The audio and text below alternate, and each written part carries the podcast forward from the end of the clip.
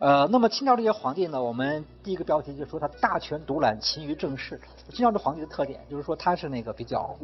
啊，那权力都抓得很紧，而且还比较勤政。呃，就体制而言，他的体制呢跟明朝的体制没有太大区别，但是他这个人和明朝的人不一样了。因为明朝那些皇帝呢，除了几个别人之外，大部分都是有这样那样的一些毛病和问题。而比较起来呢，清朝的皇帝呢就没有那么多的毛病。呃，他作为一个皇帝，作为对于这份工作来说，呃，他的工作态度是很认真的。有一句话叫“态度决定一切”，这个这个他这个清朝这个角度来说，清朝的皇帝是相当不错的。呃，是比较兢兢业业的努力工作。这个我们只要从，也可以从一些，比方故宫藏的这些他的刻的一些印章看，你看他们都刻什么印章？都是他自自己用来。那个自我激励的啊，什么兢兢业业、欲得其民、为君难等等，这样的印章有好多。就整个这反映出清朝的皇帝的一个工作作风是呃很认真的，那和明朝不太一样。明朝那些皇帝，好多人就是感觉到他对这个工作很没兴趣，呃吊儿郎当，每天就是那个想各种新花样，那个捣乱破坏，反正是那个嗯，就是出很多的问题。但是在清朝这种问题没有。呃，而且呢，特别我们要讲的是所谓的清朝前期的前三个皇帝，就是康熙、雍正和乾隆这三个人呢，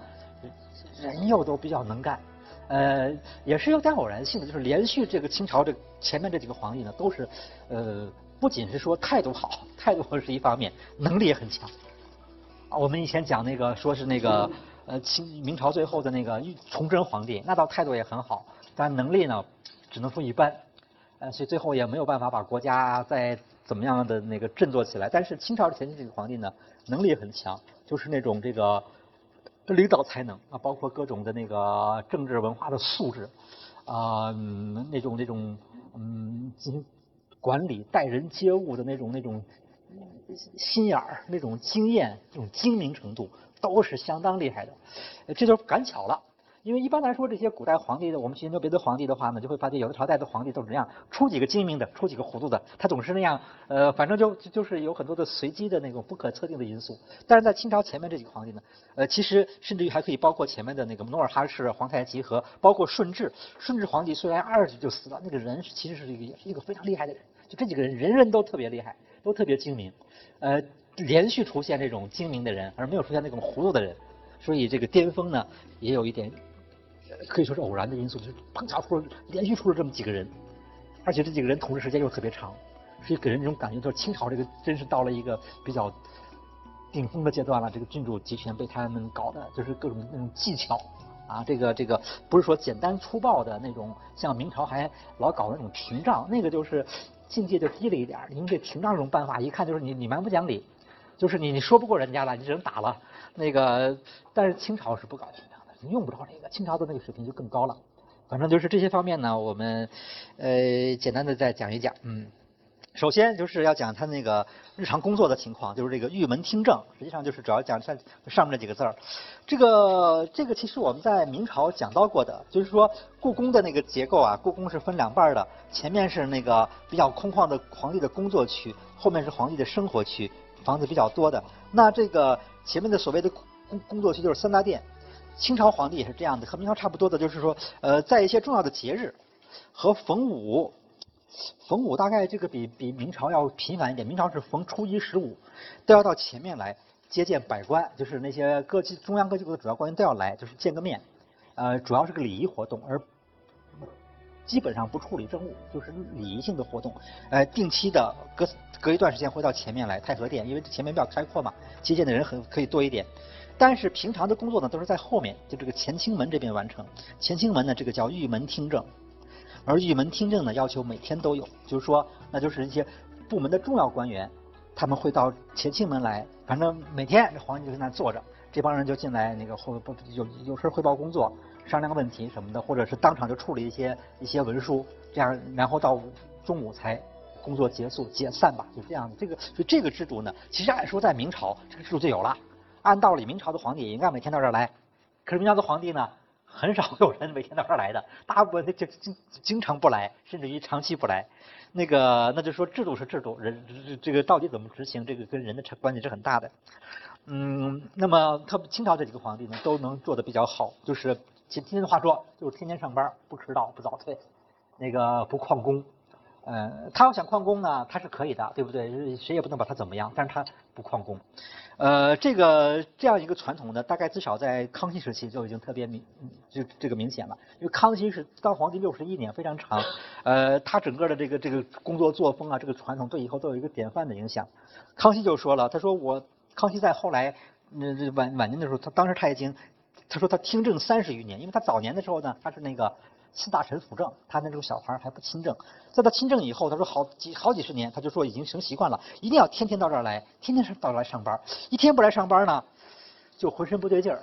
就觉得哎呀这个这个，反正就是他成习惯了，就是完全是一个一个一个规律性的东西。那么他可能会有的时候去外地视察，当然他就没有办法来了。但是他从外地回到北京，无论多累，第二天一定就绝不说我歇两天吧，不会的，他第二天。大早就会来，就他是这样一个人，就特别认真。这个就是他自己说，呃，我闲下来反而难受，闲坐宫中反觉怀抱不适，就闲下来就觉得浑身哪哪都不对劲。就这样的一个一个传统，这是康熙就开创了。那么后来的皇帝基本都能坚持。像乾隆的时候呢，也是这样子的。乾隆的时候呢是那个谁，就是那个著名的史学家赵翼。赵毅就是《聂耳札记》的作者了。赵毅是个史学家，但赵毅当时呢也是一个大臣，他是军机处的张京，就是军机处的一个一个一个下级的一个官员。他自己就说，他说这个他就见到这个乾隆，每天大一大早就起来，那个那个从后后后宫过来到这个乾清门来听政。也不知道为什么，他说他当时那个清有这样一个制度，说是每过一门必闻爆竹一声，这皇帝从哪个门过一下，那个地方就要放放一个炮。这个挺奇怪的，呃，这个制度，他他他们在这值，他们在值班的地方就听见那个炮一声一声就响着就过来了，就知道皇帝到了。他说一看那时候呢天还根本就不亮，但这可能是冬天，夏天的话天会亮的早一点。冬天的时候天还不亮，他就说他说我们十几个人月五六日轮一早班以绝劳苦，孰知上日日如此？我们这些人呢不是天天都早起的，是是轮流值班的，就觉得哎呀每天起不来。可是呢皇帝是天天都这么早起。呃，不他好像他就觉得也挺佩服的。那个，这就是那个，呃，玉门听政吧。还有就是这个能力方面的一些表述。我刚才说了，我说这个清清朝这些皇帝能力都很强，啊，都还赶赶到一块儿了。能力有多强呢？我们就看一个资料，就是那个法国传教士叫白晋的写的一本小册子。康熙帝传这个小册子呢，是法国这传教士回国以后写给法国人看的，而不是说写给中国人看的。这个的话呢，我们会相信它水分比较小。那它里面就特别的夸奖夸夸了康熙，康熙这个人相当了不得的。说他们认为说出就是就因为这个报告当时直接写给那个法国的路易十四，就说了说那肯定是就。仅次于你 说，如果没有您的话，他就是最好的。呃，好在哪儿呢？说这个又又又敏捷又明智，非常有才的一个人，记忆力也强，呃，意志坚定，那个那个有主见，呃，有有管理能力，而且还勤奋好学，多才多艺。又说呢，他天生就是一种管理人才，就是办各种事儿都办的，别的人就会觉得很头疼，他就会处理的很轻松。啊，说说各种事情让他处理就好像一种消遣一样，而他还能够经常能够比较正确的、比较完善的能够集中各种的那种信息，然后加以综合处理，做出判断。而且呢，他还深很深沉，深藏不露，不该说的话一句都不说，呃，就是很多话是不到那个场合一点口风不漏，呃，严守秘密。而且呢，他还有很高的判断力，谁要想骗他，撒个谎什么，用个小鸡蒙口气，他一眼就能看穿。像这样的领导。那就是相当的水平高了，就是就是你要想糊弄他是很难的，很不容易的。他本身就很有才能，而且也很有管理能力，又知识很渊博，呃，很有洞察力，这些等等等等的，就说是相当的。就照照他这么写的话，真是相当厉害的一个人。那这个话因为是写给不是，假如这个话是在中国的这边的资料是大臣写，那你可能会有很多水分，我们就觉得这个估计是拍马屁的。但是我们知道他写这个话是。康熙可是看不见的，压根儿也不是写给康熙看的，不是写给中国人看的，所以这个话呢，我估计这水，我们估计水分就会比较小，可能真的是康熙是相当厉害的一个人，呃，很难得的一个人。康熙自己呢，是我们就讲几个资料，就是他自己的晚年的几段话。就他，因为他工作说，虽然说他是刚才法国传教士说说他工作起来就像就就和玩儿一样，是一种消遣。但那是当然有一点，就说实际上呢，年复一年，日复一日这样的辛苦工作还是挺累的，是很有压力的。所以他也有有过一些牢骚，这都是晚年发的。他就说。这样的牢骚就说那个，他说我这么多年，他说根本就不是说劳苦两个字能形容的。他说我这个呢，要你要形容，只能用诸葛亮的话来形容，叫做鞠躬尽瘁，死而后已。他说诸葛亮的话呢是说大臣的，但实际上大臣的大臣是可以退休的，大臣呃想干就干，不想干可以就退休回家抱孙子。说那个还可以享享清福。还说呢，做皇帝的人比较惨的，没有办法，勤屈一生了无休息，鞠躬尽瘁，臣为此也。所以我们这是真正的鞠躬尽瘁，就是一辈子干干到死。非常累，就是一没有没有没有那个喘息的机会。他又说：“他说大家都拿他当一匹马，驾车之马，纵使背窗逐雀，不能夜载，仍压鞭策，就是不断的给他给他就给他压担子。他知道他很能干，反正他水平高，对吧？什么事都推给你。就看这马其实已经不行了，已经其实是那个又长疮，又腿也快断了，那个走不动，走不动，不管那套，就让他拼命的拼命加担子，而且还加以鞭策，以为耳机薄臂，必有更换者。”反正你死了，我们还可以换一匹马，呃，所以他就说，唯从旁笑视，说没有一个人可怜他、同情他、替他分担这个工作。那这个是他这么发牢骚是，那实际上是不可能有人分担他的工作，因为体制上来说呢，它是一种独裁体制。清朝早，明朝就就就就这方就方面的发展，清朝也是这样了。但他的牢骚就是说他太累了，啊，这个也是他一生恐怕也是应该是发自内心的一种感受。那真是不是说一天两天，而是。几十年就这样干下来，真是不容易。那么大一个国家，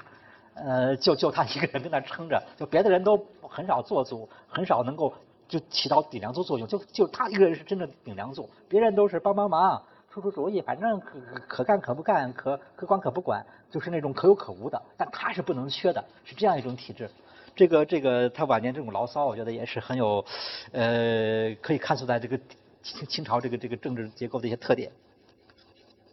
我们再举例子，就是说，就说关键是这些人他能够这样做，是因为他内心有一种对权力的这种热爱，就是他或者说对于这种这种累一点、忙一点，他其实是愿意这样。他不愿意，他可以不这么累、不这么忙，因为他就是那种权力欲是非常强的。这几个皇帝都是比较一致的，在这些方面，就权力那不能放手，什么事儿都要管，大事儿我要管，小事儿只要我能管也要管，他这这种原则。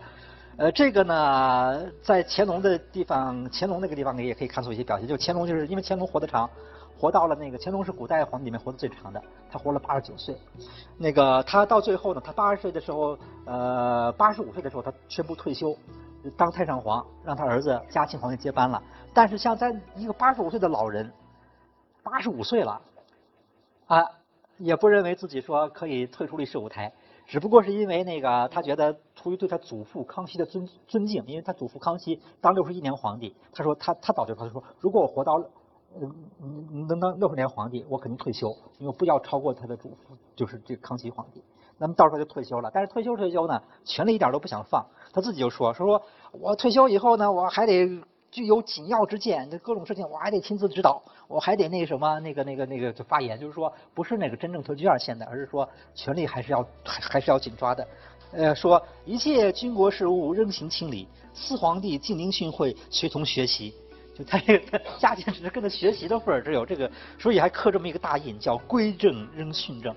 就说是退休了，其实根本就不不是想退休，只不过是一个碍于一个面子，原来说过的那么那么一个一个承诺。呃，所以当时那个连那个朝鲜的那个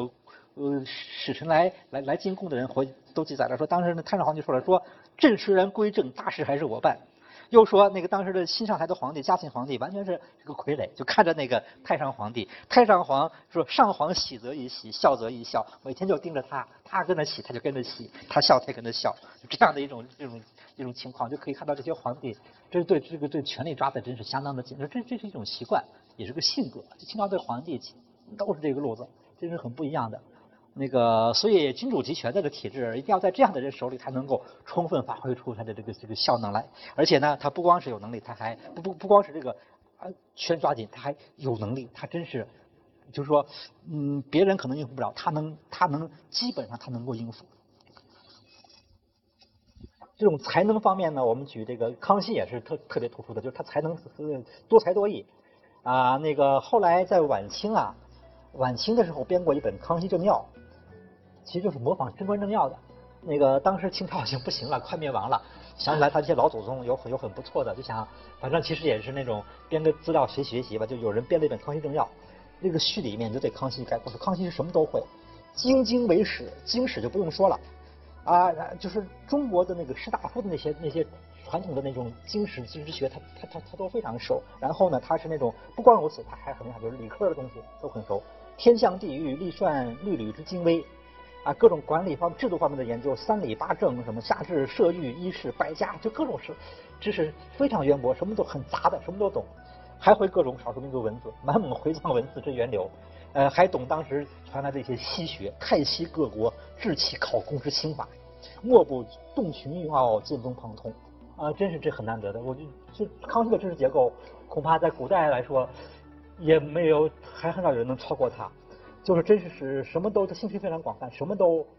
都有兴趣，都学过一点。你像西学这种东西，你包括像几何原本，几何原本那完全是那个中国的文化里面是没有这种东西的，就是几何学是很不发达的。那么在这个完全是传教士传来的东西，那当时都给他翻译成满文让他学了。